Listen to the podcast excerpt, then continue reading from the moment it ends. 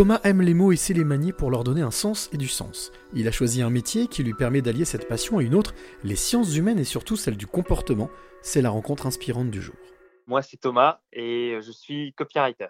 Copywriter, alors déjà en quelques mots, en quoi est-ce que ça consiste, copywriter? Alors, bah, le mot vient de, vient de l'anglais, il nous vient des États-Unis, c'est-à-dire une forme de marketing euh, digital, de marketing écrit. Euh, la définition la plus simple qu'on peut trouver, en fait, ce serait tout simplement euh, l'art de vendre avec les mots. Les mots, c'est quelque chose qui t'a toujours intéressé, l'écriture ou manier les mots? Bah, dans les anciens métiers que je faisais, puis euh, même de manière personnelle, on va dire, euh, j'ai toujours euh, dû écrire finalement, que ce soit pour présenter des projets à l'école ou pour des clients, etc. Donc, en fait, oui, pour moi, l'écriture, c'est important. Ça fait partie du quotidien de, de l'être humain de manière générale. Donc, c'est quelque chose que j'appréciais, quelque chose dans lequel j'étais pas mauvais, dirons-nous.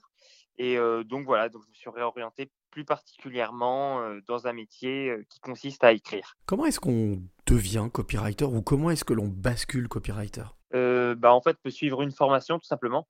Aujourd'hui, on trouve de nombreuses formations, que ce soit en anglais, des formations qui viennent des États-Unis ou en France. Il y a de nombreux formateurs qui forment justement au copywriting, comme à la rédaction web d'ailleurs une autre branche du marketing digital. Euh, donc, ça peut être des formations qui varient de plusieurs semaines à plusieurs mois. Après, on peut se lancer en freelance généralement ou pour le compte euh, d'agences marketing, par exemple.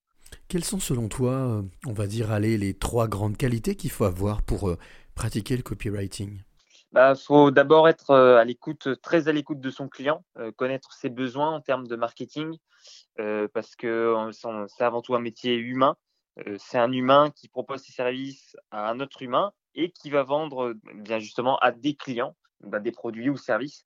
Donc, il faut savoir être à l'écoute pour adapter ses prestations, tout simplement.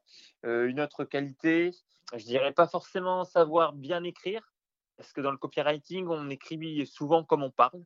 Donc, pas forcément des qualités littéraires, mais avoir un penchant pour l'écriture, forcément, puisque ça représente 80% du métier. Aujourd'hui, justement, toi, en tant que copywriter, qu'est-ce qui t'a amené, poussé, parce que tu le disais tout à l'heure, c'était l'écriture qui faisait déjà partie ben, de tes études, mais aussi des différents travaux que tu, tu, as pu faire avant. Mais qu'est-ce qui t'a réellement séduit dans ce métier? Bah, C'est justement, en fait, le copywriting, donc c'est de la rédaction, mais c'est aussi et surtout de la psychologie humaine.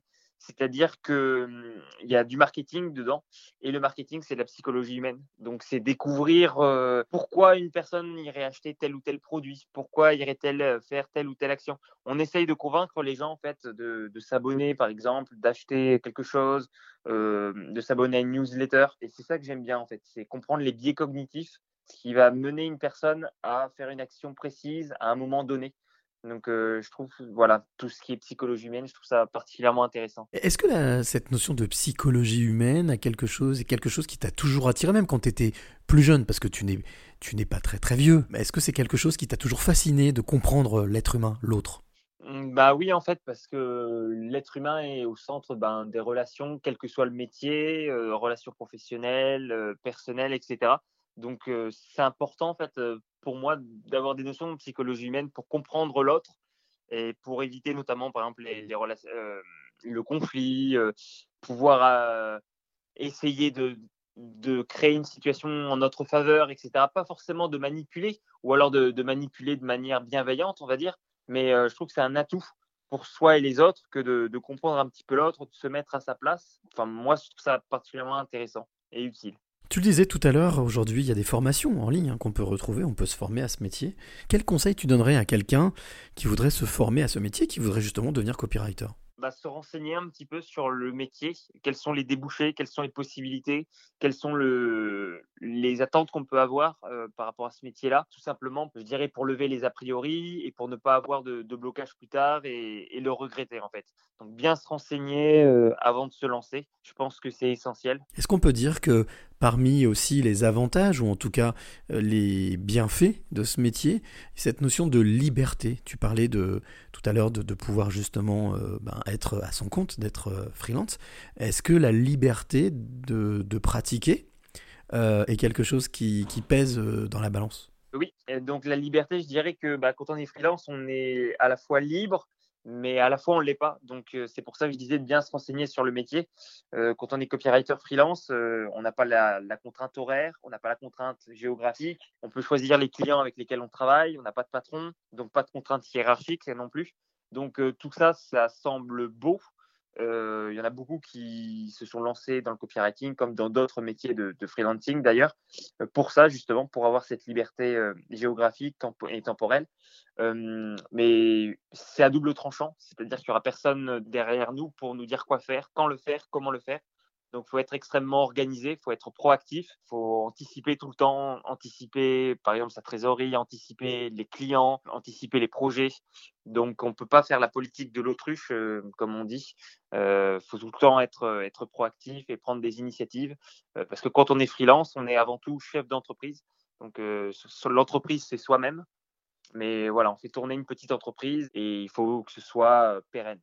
Aujourd'hui, euh, toi, de la pratique de ce métier de copywriter, euh, comment est-ce que tu te vois dans 5 ans, dans 10 ans, dans 15 ans? Ben, pour l'instant, je suis encore en train de, faire mes armes, on va dire. Donc, je continue à travailler avec mes clients. J'essaye de, me faire un réseau de, partenaires, euh, de clients qui me recommandent, de montrer un petit peu ce que je sais faire, ce que j'aimerais faire aussi donc là, pour l'instant, on va dire que c'est ma priorité. Et plus tard, d'ici quelques années, j'aimerais bien, quelques mois, peut-être avoir plus de projets que je ne peux en prendre, mais plutôt que de les refuser, peut-être déléguer, déléguer ça à d'autres partenaires copywriters et pour éventuellement me créer comme une sorte d'agence où on serait plusieurs, plusieurs copywriters à délivrer des prestations de qualité à plusieurs clients. Euh, c'est d'ailleurs c'est souvent ce qui se passe. Euh, euh, les personnes comme ça qui débutent, elles sont freelance au début et puis elles finissent toujours par, ou bien souvent en tout cas, par créer leur propre agence. Thomas, j'ai envie de te, demander quelle est la, clé que tu auras envie de donner à celle ou celui qui t'écoute maintenant?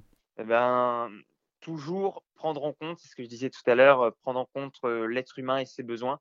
le copywriting, c'est du marketing, c'est de la vente, mais il ne faut pas oublier qu'il y a des humains en face. Euh, le client, c'est un humain. Les clients du client, ce sont des humains. Donc voilà, faire toujours preuve de bienveillance et de respect envers l'autre.